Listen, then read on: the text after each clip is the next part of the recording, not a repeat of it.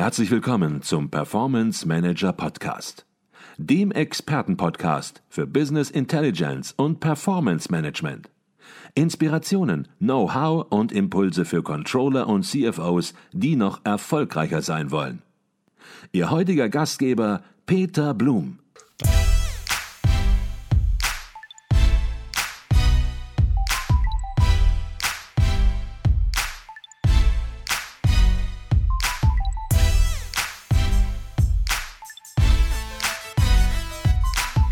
Jetzt haben Sie es gesagt, es gibt nicht nur einen Anknüpfpunkt, nicht zwei, nicht drei aus dem Controlling, sondern viele, viele Themen.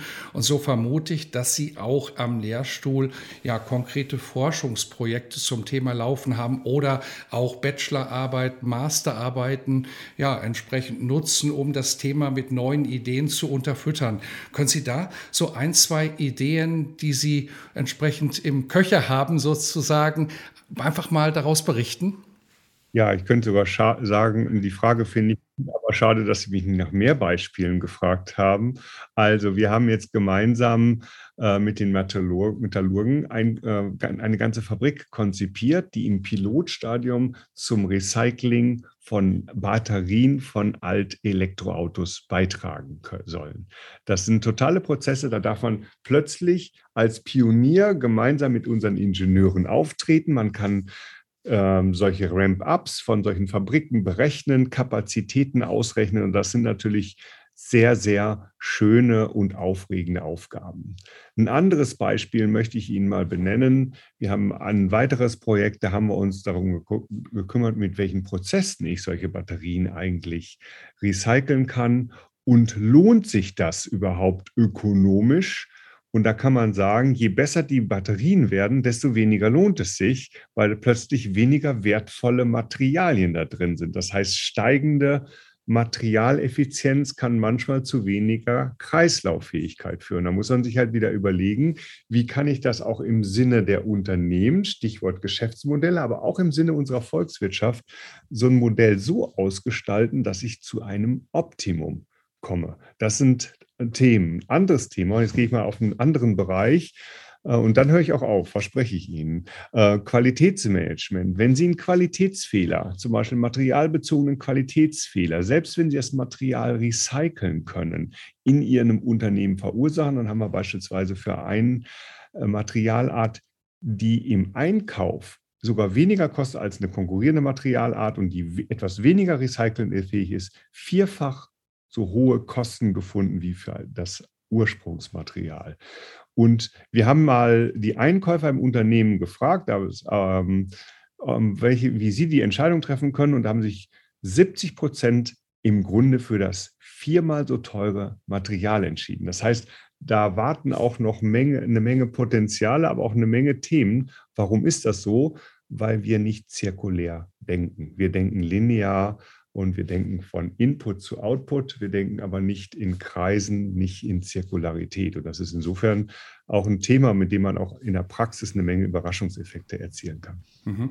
Stichwort Überraschungseffekte. Sie haben einen Lehrstuhl für Controlling natürlich an einer sehr technisch orientierten Universität, aber dennoch sind Controllerinnen, Controller natürlich keine Physiker, sind keine Chemiker, sind keine Verfahrenstechniker, sowie natürlich entsprechend die zweite Gruppe auch keine Controlling-Kompetenzen unbedingt ja, von Haus aus mitbringt. Wie laufen solche Projekte Projekte ab. Ich kann mir vorstellen, dass das gar nicht so einfach ist, weil rein betriebswirtschaftlich lassen sich sicherlich diese Themen überhaupt nicht mehr bearbeiten. Das geht nur noch interdisziplinär. Haben da die Studierenden Angst, diese Themen anzugehen, weil es ja dann am Ende doch über den eigenen Tellerrand und über das eigene Kompetenzniveau immer deutlich hinausgeht und man auf der anderen Seite natürlich eine Leistung auch abliefern muss.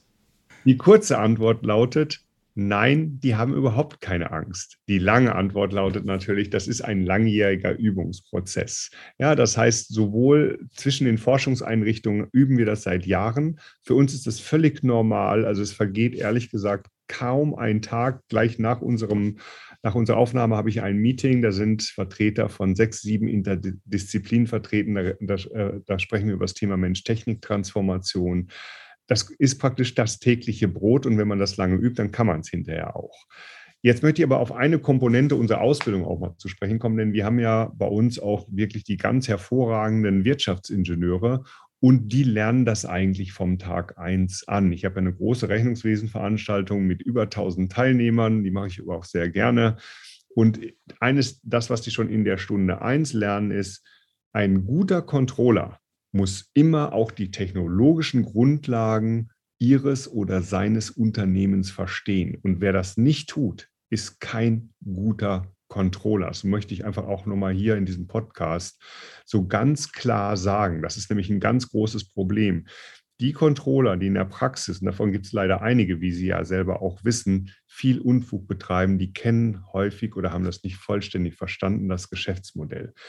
Verstanden heißt nicht, dass ich jetzt jede Feinheit der Thermodynamik kennen muss, aber es heißt mindestens, dass ich mir meines Nichtwissens bewusst bin und dann die Ansprechpartner kenne, mit denen ich, denen ich interagieren muss, um Probleme gemeinsam zu lösen. Denn wenn wir ehrlich sind, jedes Industrieunternehmen ist auch eine interdisziplinäre Plattform zur Herstellung und Vertrieb von Produkten. Das heißt, dieses, diese Idee, der Disziplin, die ist eigentlich schon ein Stück weit artifiziell in Universitäten. Und wir an der RWTH brechen das halt über unsere gemeinsamen Forschungen, aber auch, wie wir ausbilden, auf. Mhm, okay. Jetzt ist einer Ihrer Tätigkeitsschwerpunkte Schwerpunkte traditionell das Wertschöpfungscontrolling gewesen, natürlich auch Innovations- und Geschäftsmodellcontrolling. Und manche, die sich mit dem Thema Kreislaufwirtschaft befassen oder auch mit dem Thema Nachhaltigkeit, die sagen, Mensch, da gibt es durchaus einen Widerspruch. Nachhaltigkeit und Wertschöpfung, da können Zielkonflikte auftreten. Sicherlich ist das auch so. Vielleicht können Sie hierzu etwas sagen. Wie kann man sich diesem Thema der Zielkonflikte nähern? Wie sollte man sich dem nähern? Denn dass Zielkonflikte auftauchen, ich glaube, das ist offensichtlich. Völlig richtig. Wenn es keine Zielkonflikte gäbe, dann wären wir nicht in diesem Zustand, in dem wir gerade sind, dass wir nämlich eben nicht nachhaltig sind, dass wir heute über Klimawandel sprechen, über Bodenerosion, über das sechste Massensterben und so weiter. Das sind ja alles Indikatoren, dass Unternehmen externe Effekte verursachen. Das heißt, Effekte, bei denen sie nicht die Kosten tragen, sondern die Gesellschaft oder unsere Ökosysteme. Und das ist natürlich unfair. Man spricht dabei von Marktversagen. So, und jetzt ist die Frage, wie kann ich dieses Marktversagen verhindern? Denn Unternehmen per se haben überhaupt gar kein Interesse daran, die Umwelt zu zerstören, wie das manchmal so gesagt wird. Und auch die Marktwirtschaft hat kein Interesse daran. Das Gegenteil ist der Fall. Die Marktwirtschaft ist viel effizienter als alle anderen Systeme, die wir diskutieren. So, die Frage ist halt, wie können wir das jetzt schaffen? Und ich habe eben schon mal ein Stück weit auch über regulatorische Maßnahmen, aber auch über Abgaben gesprochen. Wir müssen halt dieses Marktversagen ähm, dadurch auflösen, dass wir möglichst diese Kosten internalisieren. Das ist zugegebenermaßen eine schwierige Aufgabe, denn wenn wir was internalisieren, dann machen die Chinesen das noch lange nicht. Das heißt, dann kämpfen wir plötzlich mit Konkurrenz, in Konkurrenzsituationen, wo die einen höhere Kosten haben als die anderen. Und das müssen wir halt durchdenken. Das ist eine zugegebenermaßen sehr schwierige Aufgabe, aber es ist auch eine sehr lohnenswerte Aufgabe, denn es geht um unsere Zukunft, es geht um die Zukunft unserer Kinder. Und wir reden heute beispielsweise im Thema Wasserstoff über das Thema grünen Wasserstoff und dass wir möglichst alle grünen Wasserstoff herstellen. Und da muss man halt Produkte, die nicht mit grünem Wasserstoff hergestellt sind oder nicht mit grüner Energie, die muss man halt eben auch notfalls mit einem Preis belegen, wenn sie dann importiert werden sollen. Also Thema Trade-offs ist völlig klar. Dann wären wir nicht da, wo wir sind. Unternehmen wollen nachhaltig sein. Ich glaube, das kann man im Großen und Ganzen auch sagen aber wir müssen sie unterstützen, dadurch, dass wir Marktversagen so weit wie möglich abstellen. Mhm. Sie haben es gesagt, Unternehmen wollen nachhaltig sein und ich weiß, dass Sie mit Ihrem Lehrstuhl auch interessante Unternehmensprojekte, ja, ich will nicht sagen unterstützen, aber zumindest begleiten, Inspiration geben. Ist das auch schon im Bereich des Nachhaltigkeitscontrollings oder vielleicht nennen wir es auch mal in einer in einem Begriff im Wertschöpfung und Nachhaltigkeitscontrolling der Fall? Und wenn ja, gibt es da sozusagen einige Erfolgsfaktoren oder sogar Tipps, die Sie kennengelernt haben in der Praxis, die Sie erkannt haben in der Praxis, um das Thema zum Erfolg zu führen? Ja, also wir haben, äh, das sollte man erstmal sagen, wir haben fast in allen Projekten, die wir haben, auch in unseren großen Verbundprojekten, haben wir immer Praxispartner drin. Und die Praxispartner fordern uns auch genau dazu, zu, zu dem auch, was Sie gerade gesagt haben. Was sind die Erfolgsfaktoren? Was müssen wir tun? Und ich gebe jetzt einfach mal ein paar Erfolgsfaktoren. Und da bin ich ehrlich gesagt, als Controller fühle ich mich da sogar sehr gut aufgehoben. Wenn ich ein Problem, was ich bisher nicht hinreichend betrachtet habe, lösen möchte, dann muss ich erstmal das Problem kennenlernen. Das heißt, ich brauche Daten, ich muss die aktuelle Situation aufnehmen. Ich muss mir auch bewusst sein, wo ich zum Beispiel das, was ich eben angesprochen habe, Marktversagen oder unnötig schädliche Umweltwirkungen verursache.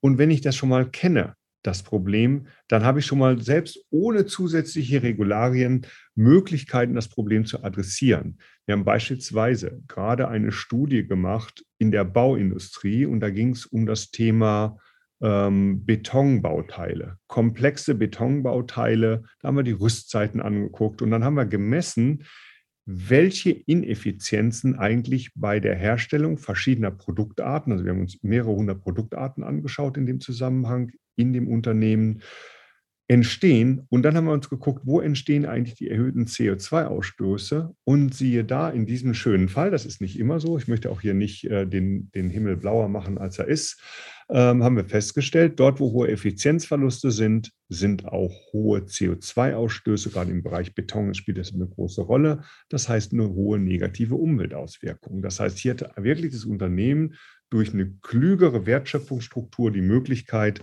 sowohl auf Wirtschaftlichkeit als auch auf Nachhaltigkeit einzuzahlen. Mhm. Jetzt werden manche, die uns zuhören und die sich auch mit dem Thema Nachhaltigkeitsmanagement natürlich beschäftigen, ich glaube, da geht heute kein Weg mehr drum herum, werden sagen, Mensch, das hört sich alles sehr, sehr strukturiert an, sehr praxisnah an und finden auch die Idee des CCE, eben der interdisziplinäre Ansatz, äh, sehr, sehr gut. Auf der anderen Seite werden heute viele zum ersten ersten Mal vom CCE hören und sich fragen, Mensch, kann ich da Kontakt bekommen mit meinem Unternehmen? Kann ich da vielleicht Inspiration erhalten? Kann ich da ja von der Umsetzung im eigenen Unternehmen von den Arbeitsergebnissen des CCE, die auch publiziert werden, profitieren? Wie ist da die Möglichkeit? Beginnen sollte ich natürlich erstmal mit der ähm, Internetpräsenz des CCE. Sie können auf, das, äh, auf, die Internetpräsenz gehen, da geben Sie einfach Circular Economy Center RWTH ein und boom sind Sie da. Da brauchen Sie sich noch nicht einmal eine Adresse zu merken. Dann können Sie, da sehen Sie auch eine Reihe an Lehrstühlen aufgeführt, auch unserer und eine Geschäftsführung des CCDE, das ist eben der Herr Mohr mit CAD. Wir sind alle offen für solche Anfragen. Wir Sie können mit uns Projekte machen. Wir können auch in Projekte integriert werden, wo immer das sinnvoll ist. Wir bauen nämlich wirklich an gleich mehreren ähm, Produkt- und Recycling- und CE-Ökosystemen. Und wir sind froh, wenn Unternehmen sich dafür interessieren und machen das auch sehr gerne und möchten ja auch Nutzen stiften. Ja, Transformation und Wirkmächtigkeit unserer Forschung ist ja auch eines der großen Themen an der RWTH. Sie können sich auch an mich wenden, wenn das Thema Controlling mit ins Spiel kommt. Also wir sind da offen und ich lasse keine E-Mail unbeantwortet und das gilt auch für die anderen Lehrstühle. Also da möchte ich auch gerne dazu auffordern.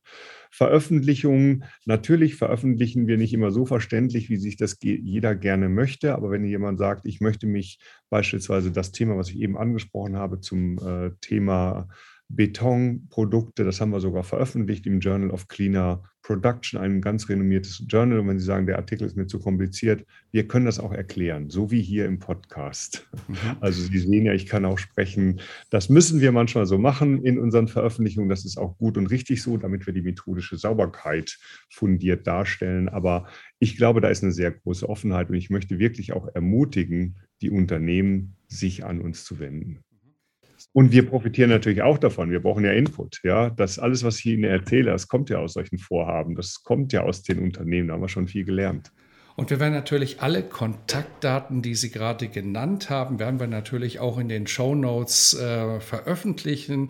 Und ja, ich glaube, alle werden Sie beim Wort nehmen und sich bei Ihnen melden. Sie lassen keine E-Mail unbeantwortet. Ob Sie immer die Lösung haben, das ist eine andere Sache. Aber wenn die Lösungen so einfach wären, dann würden wahrscheinlich auch keine E-Mails kommen mit Fragen, weil dann könnte es jeder selbst lösen. Ich möchte noch mal einmal auf das Thema Ausbildung an Universitäten zurückkommen. Jetzt sind Sie natürlich in einer in gewisser Weise besonderen Situation an der RWTH Aachen, weil Sie hier natürlich ein Konglomerat an unterschiedlichsten ja, Fachbereichen haben, die auch, wie man spürt, eng miteinander zusammenarbeiten. Das ist nicht überall so an allen Universitäten. Und man fragt sich natürlich, Sie haben es eben auch schon angedeutet, bei der Controlling-Ausbildung, bei der Controller-Ausbildung, da kommen ganz neue Herausforderungen auf uns zu. Wenn es bei Ihnen möglicherweise besser funktioniert, wie sehen Sie das ganze Thema in Deutschland oder im deutschsprachigen Raum? Weil nicht alle Controller werden an der RWTH Aachen ausgebildet werden können. Das wird nicht möglich sein. Das Thema wird vermutlich sehr, sehr viel schwieriger ähm, äh, zu handeln sein. Auf jeden Fall. Ähm, ich habe ja eben schon gesagt, da steckt äh, wirklich äh, viele Jahre Übung drin. Das heißt, wir haben das getestet äh, über viele Forschungsprojekte und so weiter. Ich bin jetzt selber seit fast elf Jahren an der RWTH und das ist, äh, muss man lernen. Das ist, kriegt man nicht geschenkt. Das gilt aber für jedes gute Handwerk. Das muss man auch lernen. Ja, ich weiß nicht, wer von uns eine Lehre gemacht hat. Da haben wir uns vielleicht so manches Werkstück noch im Kopf. Das mussten wir zwei oder dreimal machen. Und das gilt hier auch. Ja, natürlich geht da am Anfang auch mal was schief, aber was ist die Alternative? Sich in seinem Silo zu verstecken und weiterhin sozusagen was über Kennzahlensysteme zu lernen und womöglich über Unternehmensübernahmen. Unternehmensübernahmen schaffen nur sehr selten wirklich Wert. Ich komme natürlich von der Produktion, von der Industrie, von der Wertschöpfung. Da schlägt auch mein Herz, das, da gebe ich auch offen zu. Also wir, man ist, sagen wir mal so, es ist, nicht, es ist nicht einfach, aber es geht. Das beweisen wir wirklich jeden Tag. Und ich möchte auch andere Universitäten, Fachhochschulen dazu auffordern, ähnlich zu sein. Spätestens jedes Unternehmen arbeitet ja auch so. Und wir wissen ja nachgewiesenermaßen, dass viele Unternehmen sehr gut funktionieren. Und das kann man, da gibt es auch tolle Case Studies, man kann sich denen über die Literatur annähern, gemeinsame Forschungsprojekte, Neugier und Offenheit, das sind ja alles Eigenschaften, die jede Forschungseinrichtung und jede Lehreinrichtung auch auszeichnen sollten. Mhm. Also ein Plädoyer, neu zu denken, interdisziplinärer zu denken, was möglicherweise ja in der betriebswirtschaftlichen Ausbildung in der Vergangenheit nicht immer so konsequent gemacht worden ist, aber das Thema jetzt anzugehen und eben auch auch ja, als Lehrstuhl den Kontakt zu anderen Lehrstühlen zu suchen, die über den Tellerrand hinaus äh, unterwegs sind und eben zu schauen, wie kann man die Themen dieser Zeit, wir haben hier heute über Kreislaufwirtschaft, über Nachhaltigkeit besprochen, eben zusammen besser nach vorne bringen. Ich glaube, durch unseren Podcast sind einige heutige inspiriert worden. Wir haben über ganz konkrete Modelle gesprochen und wir haben darüber gesprochen, was das CCE ausmacht. Und es wird sicherlich so sein, dass Sie auch gelegentlich ab und zu nochmal die Möglichkeit haben, ein Buch zu lesen, was möglicherweise vielleicht auch gar nichts mit Ihrem Fachgebiet zu tun hat. Und von daher jetzt mal die Frage an Sie, gab es da etwas, was Sie in der letzten Zeit inspiriert hat, ein Buch, ein Film oder irgendetwas dergleichen, wo Sie sagen, Mensch, das könnte interessant sein, das heute mal öffentlich zu machen, weil das auch andere inspirieren wird? Hier beschränke ich mich jetzt konkret auf Ihre Frage. Ich nenne Ihnen mal ein Buch, könnte Ihnen natürlich mehrere benennen, aber ähm, ich nenne jetzt einfach mal das Buch Der Gesang der Flusskrebse, ist auch ein Bestseller von Delia Owens. Das beschreibt eine Frau, die mehr oder weniger in den Marshlands, also in den Sumpfländern von äh, North Carolina aufwächst und äh, wirklich ein ganz tolles Buch, weil sie ist im Grunde extrem naturverbunden und da werden halt die Wunder der Natur, auch die schützenswerten Wunder der Natur auf, finde ich, fabelhafte Weise, sehr poetische Weise beschrieben und die Natur ist ihr Freund, was nicht unbedingt für alle Menschen in diesem tollen Roman gilt. Aber wenn man ein Buch empfiehlt, soll man ja auch nicht das Ende verraten. Also insofern kann ich das Buch nur sehr ans Herz legen. Mhm.